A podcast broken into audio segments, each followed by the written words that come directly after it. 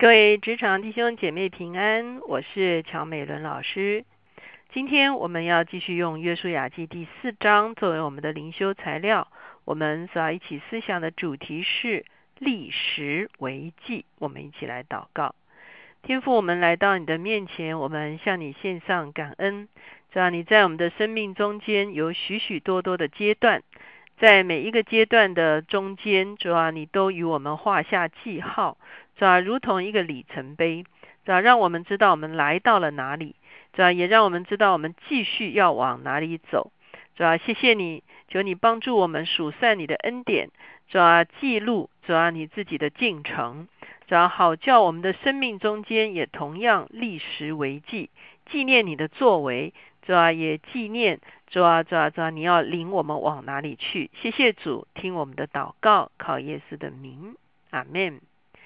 我们读到约书亚记前面三章，我们看见上帝让约书亚预备自己刚强壮胆，约书亚也让百姓预备自己自洁。约书亚打发了探子去窥探耶利哥。现在呢，他们过了约旦河，而在约过约旦河的过程中间呢，在前面的经文我们会看见啊。约书亚特别是要啊，每一个支派有一个人哈，要来做一些事情。那我们现在来看看这选的这十二个人究竟要做什么样的事情。今天我们所看的经文就是第四章的一节到十节。四章一节说，国民竟都过了约旦河，耶华就对约书亚说：“你从民民中要拣选十二个人，每支派一人。”吩咐他们说：“你们从这里，从约旦河中祭司脚站定的地方取十二块石头带过去，放在你们今夜要住宿的地方。”于是约书亚将他从以色列中所预备的那十二个人，每支派一人都招了来，对他们说：“你们下约旦河中，过到耶华你们神的约柜前头。”按着以色列人十二支派的数目，每人取一块石头扛在肩上。这些石头在你们中间可以作为证据。日后你们的子孙问你们说这些石头是什么意思，你们就对他们说：这是因为约旦河的水在耶华的约柜前断绝。约柜过约旦河的时候，约旦河的水就断绝了。这些石头要做以色列人永远的纪念。哇，真的是一个很特别的事情哈！我们知道，当祭司的脚踏进了约旦河的时候，约旦河水就分开了。这个经验跟他们过红海不同，过红海是摩西举杖，红海分开，他们才下去。可是过约旦河呢，却是祭司先下去之后，河水才分开。我们看见他们经过了四十年，他们的信心应该格外的增加，他们对上帝的认识应该更加的深刻，他们更知道应该如何与主同工。特别神也在他们中间设立了会幕，让他们懂得如何扛抬约柜。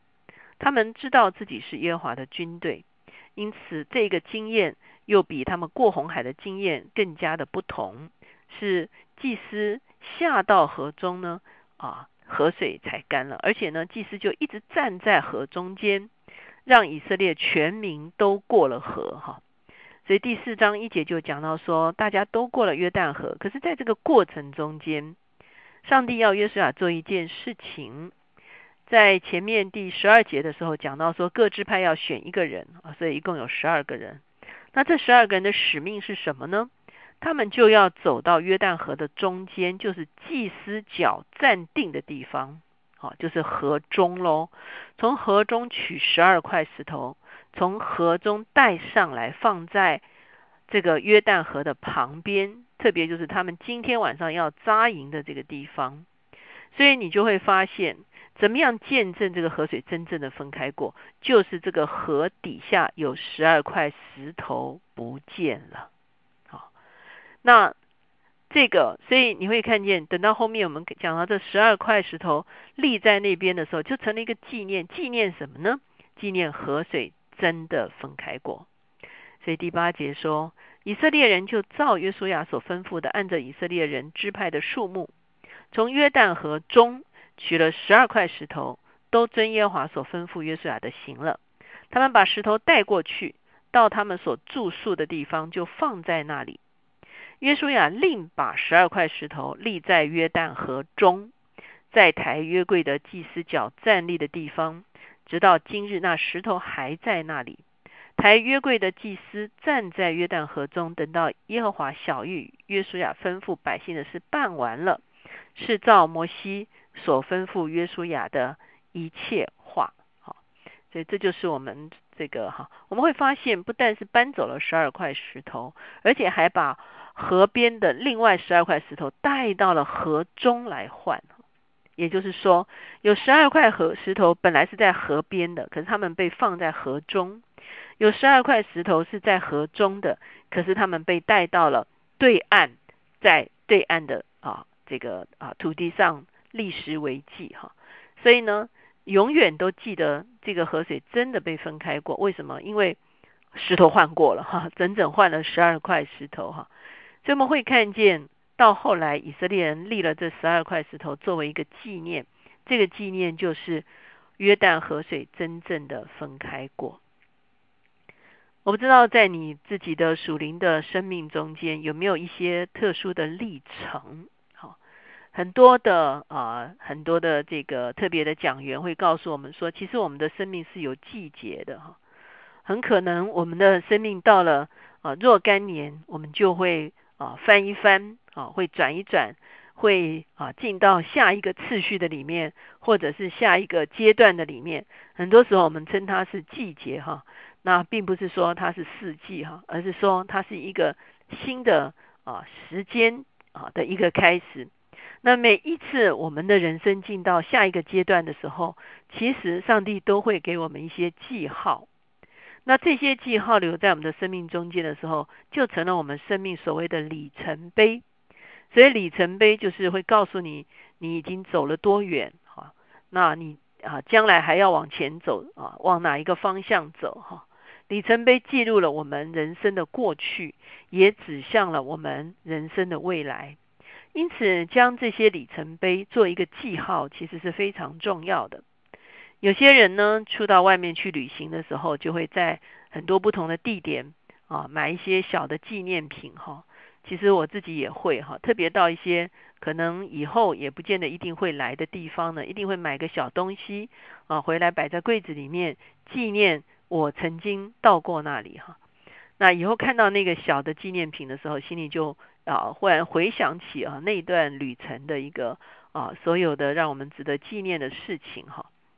那是不是在我们人生的每一个啊这个可以说是阶段的时候，我们不一定要用一个物件哈，也许我们可以写啊写日记哈啊，也许我们可以哈有一个纪念日哈，或者是用什么样的方法，或者我们有一段经文。啊，或者是我们全家会一起啊做一些什么样子的事情，我们就如同这个地方以色列人立石为记一样，日后看到这个石头，我们就纪念神曾经带我们经历的过了什么样的事情，而且带我们如何进到了下一个阶段。